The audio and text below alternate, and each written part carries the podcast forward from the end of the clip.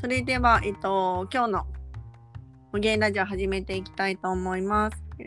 えっと、私たちは情報発信のアクシスのコミュニティ仲間で、ママさん副業、本業でも複数の収入の柱を持てる人を増やすというコンセプトで発信しています。えっと、9人のメンバーが毎日交代で、企業や物販の始め方、家族との関係性の築き方、ビジネスで必要とされるマインドなどについてお話をしていきます。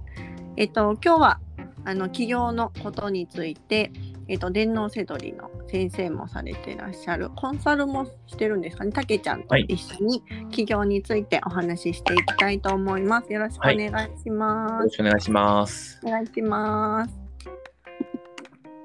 たけちゃんって起業して今何年目ぐらいですか？えっ、と、2015年なので、もう6年目ぐらいですね。あっという間って感じですか？そうですね、あっという間ですね。長あ、6年か。な。その、たけちゃんが6年前に、じゃあ実際に自分で起業してみようと思ったなんか出来事とかタイミングとか、そういったところってあるんですか？えっ、と、まあ、当初は別に起業しようとかいうわけじゃなくて、ちょっとやっぱ本業の収入じゃ物足りないなっていうのがあったので、なんか副収入欲しいなっていうのを探してて、まあ、結果的にその始めたのが、まあ、起業になったっていううん。感じですね。じゃあ最初はたけちゃんも本業が別にあって、はい。副業で始めた、ネットビジネスを始めたっていうのが最初なんですかね。そうですね。うんうん。え、たけちゃん最初は、最初から店舗せどりですか？いえ、最初はバイマーやってました。あ、前々やってたんですよね。そうなんですよ。ね。なんか前、ちらっとだけそういえば聞いたことがあるよそうなんです。バイマどうでした？最初。あ、いや、2006年前って言ったら本当にバイマ知られてきたぐらいですか？だと思いますね。うんうんうんなんか教材を買って始めたんですけど、うん。はい。初月が、まあ、確かい1個受注が入ったかなぐらいですね。何が、ちなみに何が売れたんですか？えー、何だったっけな？なんか、ショルダーバッグですね。あ、えー、今覚えてないですね。なんか、はい。に出てたやつを出したんですよ。あ、すごい。もうその、じゃあバイマ大リサーチですね。そうです。ですね。そうえーそれからじゃあバイマやってみてはい。で別のに別のその電脳せどりにそのまま移ったなんかきっかけとかあるんですか？そうですね。えっと、まあ、いろいろしていく中で、他の、やっぱり、物販の情報とかも聞くようになって、うんうんうん。その時に、まあ、そういう背取りの方が結果出してる人が早い、早い人が多いって聞いたので、そっちにちょっと、だんだん移っていきました。えーえだんだんってなんかコンセコンサル受けたりとか何かスクールとかコミュニティに入ったりしたんですか？あはい、コンサルも受けました。うんだから最初それまではちょっと、その時も教材を買って最初始めて、うんで、なんかコンサルっていうものがあっうんて、それでまあ教えてもらえるっていうのを知ってう、んうんで、コンサルを受けてっていう流れですね。それでじゃあやっぱり背取りの方が自分には合ってるなっていう。そうですね。なんか、背取りの方がシンプルだったので、うん。わかります。まあやっぱ無在庫でリスクがなくていいんですけど、やっぱ、なんだろう、差別化とか、頭脳戦になってくるので、うん。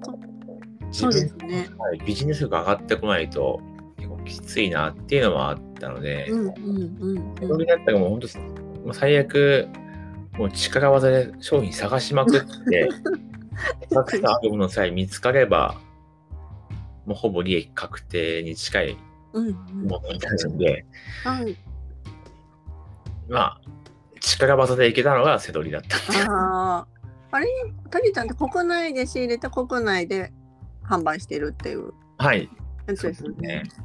ね。それだとなんかスピード感もあるしいいですよね。なんか輸入とかってなるとやっぱり輸入するまでのタイムラグがあったりしますけど、国内で仕入れるだとすぐに仕入れられるし発送もすぐできるしなんかすごいスピード感国内セドリだとすごいスピード感あるなっていうのはいつも感じます。そうですね。なんで、まあ、カードで仕入れれば、うんうんうんまあ、最長で2ヶ月近くはその支払いまでに時間があるので、そこまでに売り切っちゃえばいいので、うんちゃんと商品販売できていけば、まあ、無在庫に近い形でうんうんうんできるので、そこはやっぱり国内のいいところですね。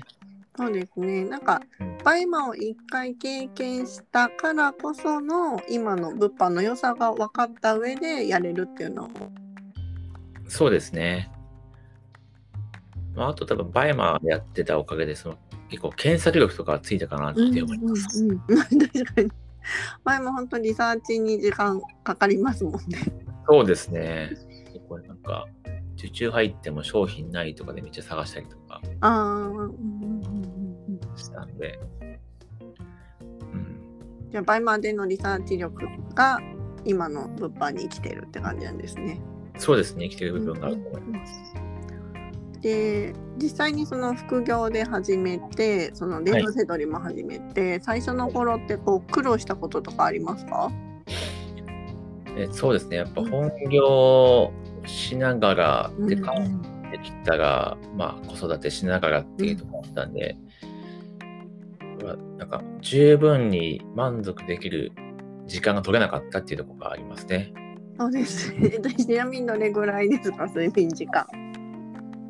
あ睡眠時間、まあ、最初はその、まあ空いた時間にやってたぐらいだったんで、普通に夜12時ぐらいに寝て、6時ぐらいに起きるぐらいの、は。はい。い、6時間。をやってたんですけど、うんだんだんそのバイマにも力入れてきてなると、もっと出品しなきゃとかリサーチしなきゃってなって、そうですね。うん。そうですね、一番短い時はもう3時間とかをずっと、3、4時間ですね、ずっとやってましたね。それがどれぐらい続いたんですか？その2、3時間ぐらいの睡眠時間。それは、でも、2、3ヶ月ぐらいですかね。うんうんうんやっぱり最初はそうですよねなかなかこうリサーチになれるまで時間もかかるしこう、流れをつかむまでにも時間かかるんでどうしても削れるものが睡眠になってきちゃいますよね。そうですね。しかもその教材だけでやってたんで、外注化とかも知らなかったです、うんうんうん、全部自分でやってたので、いやとにかくもう、その作業量を増やすっていうのはもう時間を削るってことしか知らなかったですね。だって本業の時間もあってでお子さんとの時間、家事とか育児の時間もあると、はい。削れるところがなんかないですもんねあんまり。ね。ないです、ないです。もそう。となるとやっぱり寝てる時間をちょっと減らす。ぐらいしかもう本当に空いてる時間作る暇がやっぱり最初はないですよね。うそうですね、そこしか気づけないと思ってたんで、うんうんうん。でも今はもう普通に、はい、今は6、7時間ぐらい寝てますね。うん今ってもうじゃあリサーチの時間自体も減ってるしってことですか、そうですね、今、瀬戸りに費やすのは1、2時間ぐらいですかね、1日。うんあとはもう大体もう外注化してるので、僕が仕入れた商品が外注さんの家に来て、外注さんが発、アマゾンに発送してくれてっていう流れもできてるので、うん。まあ、なんで商品を仕入れるってとこを、まあ、パソコンでうんうんうん1時間やるぐらいですね。本当にお家で12時間やるだけでもう商品が外注さんのとこ行って、アマゾンのとこ行ってお客さんに届いてっていうそうですね、その流れで。ですね。でも、たけちゃんのところに商品も来ないから、まあ、外注さんが検品とかしてくれてると思うんですけど、でも、本当にもうなんか、自動でたけちゃん本当にパソコンだけって感じですね。パソコンの中だけで。うんうんうん。うんうんうん。なので今は全然6時間しか 寝れてます。やっぱりそうですね。物販のいいとこってその外注化していけるってところがすごいいいところだなと思っていて。うんうんですね。うん。はい。やっぱ全部やった時はきつかったですね。いや寝れないですよね。バイマとかも、やっぱ、帰ってきて、うんで、届いてる荷物を梱包して夜中にうんうん。コンビニ持ってくみたいな確かに。生活でしたね。じゃないとまた次の日仕事行っちゃったら発送できないですもんね。いやそうなんですよね。だから、子供もね、静まって、ある程度、このリサーチとかもうん。終わってから、深夜1時、2時に発送にっうんうんていう時間しかなかったですね。だからやっぱり外注さんには本当なんか感謝しかないというか。そうですね。そう。本当に外注その外注ができるっていうのはすごい大きいなと思って時間も増えますしね。でうん。まあ、実際にお家で仕事したいママさんとかうん副業でちょっとお小遣い稼ぎしたい方とかっていう方もなんか喜んでお仕事したいですっていう方もいますしね。うん、そうなんですよね。うんうんなんか、うんお得するので、すごくいいですよね。うんうん、なのでお家で仕事したい方にもお仕事お願いできるし自分自身もお仕事お願いできる部分はお願いして自分だけしかできないところに時間が使えるし、そうですねう。ん、すごい外注化誰が考えたのっていうぐらいいい仕組みだなっていつも思ってそうですよね。そう本当に物販は本当にそれが一番大きいですよねだから最初は大変だけどうんどんどんどんどん自分の時間ができていくうん。っていうところがすごい私もあの育児とかあるのですごい助かってますね。ですよね。うん、募集も簡単にネットでできちゃうので、うんうんうんうん本当に全部ネットで完結しちゃうんですよね。本当に本当にパソコン1台あればいつでも始められるっていうところがあうん。りますね。うん。うんうん本当にそれだけでも起業になっちゃうというかうん、そうですね。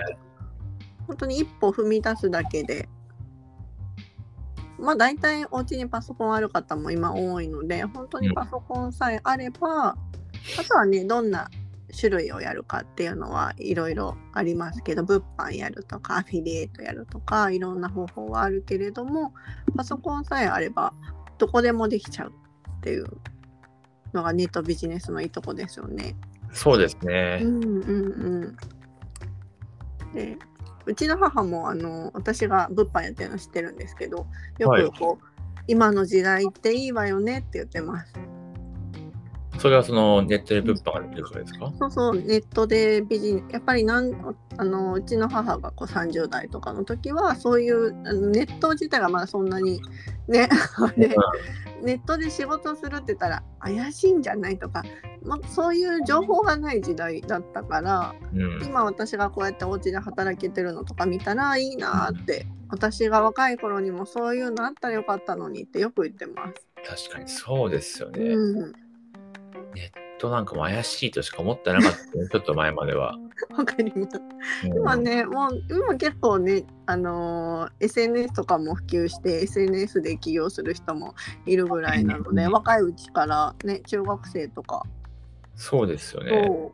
ぐらいからもう起業してっていう風になんか起業のハードルみたいなのが多分昔よりかなり下がってるなっていうのはうん。感じますね。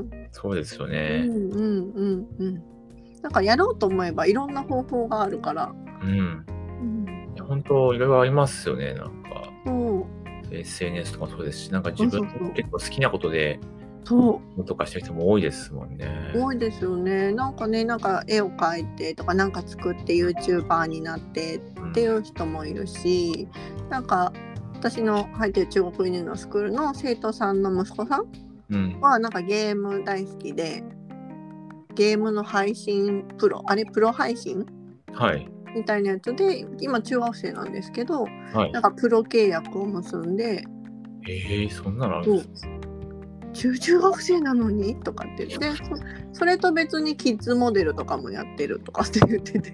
へえだから今はねやろうと思えばいろんなことが挑戦できる、いい時代だなって思います。確かにそうですうんね。うんうんうんなんでなんかね企業企業っていうとこうお金がかかるんじゃないかとかうん。自分にできるんじゃないかとかってなかなかこう勝手にハードル高くしてしまっていたりする方にももうそういうふうに中学生とかね高校生からでも好きなことどんどん仕事にしていける時代なのでうん。なんか滝ちゃんみたいに副業から始めるうんうん。方法もありますし、うんうんうん、私みたいに育児の傍ら始めるとか っていう方法もあるしうん。なんでねいろんなパパさんママさんにいろんな働き方あるよっていうのを知ってもらえたら嬉しいなっていつも思ってます。はい。滝ちゃんもねあのはいパパさんたちに この方法あるよって。でも、うんでも圧倒的にやっぱり起業してからの方がお子さんと過ごす時間増えたんじゃないですか？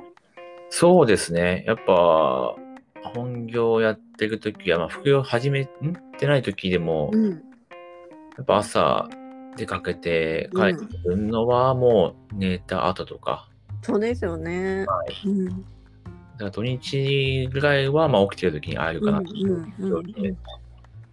確かに働くパパさんって結構平日は子供にほぼ会えないみたいな朝子供が起きる前に仕事に行って帰ってきたら寝てるからうんい。や本当に周りのパパさんも大体そんな感じが多いですね。うん。そうですよね。うんうんそうでした。そうですねなんでそういう、まあ、副業から起業してうん。こう家族と過ごす時間も増えてで収入自体もアップしてっていうたけちゃんのそういうお話 また他の回で詳しく聞きたいなって思いますけどはい。じゃあちょっとお話ししていきます。はいじゃあ、えっと、今日はちょっとまあたけちゃんと一緒に起業の最初の頃の話とか苦労した話とか一緒にしていきましたけども明日はえーっと私とたけちゃんの次にユミさんとユナさんが物販の話してくださるそうなのではい。でもお二人ともバイもされてるからね二人ともママさんですけどそうですね。ね日本とアメリカの話ボストンでうん。海外で起業する話とか 物販の話とか、まあ、どっちもねねうんママさん、ママさんだからねあの家事とか育児の合間に物販やってらっしゃるしユミさんはチアとかもされてますしねあ、そうなんですね。それ初めて知りました。でユナさんはあのバイマの講師もされてるのあ、で、そうなんですね。ね、きっと詳しい物販の話うん。すると思うのでね、ねぜひ楽しみにしていただけたらと思います。はい。今日はありがとうございました。はい、ありがとうございました。はーい。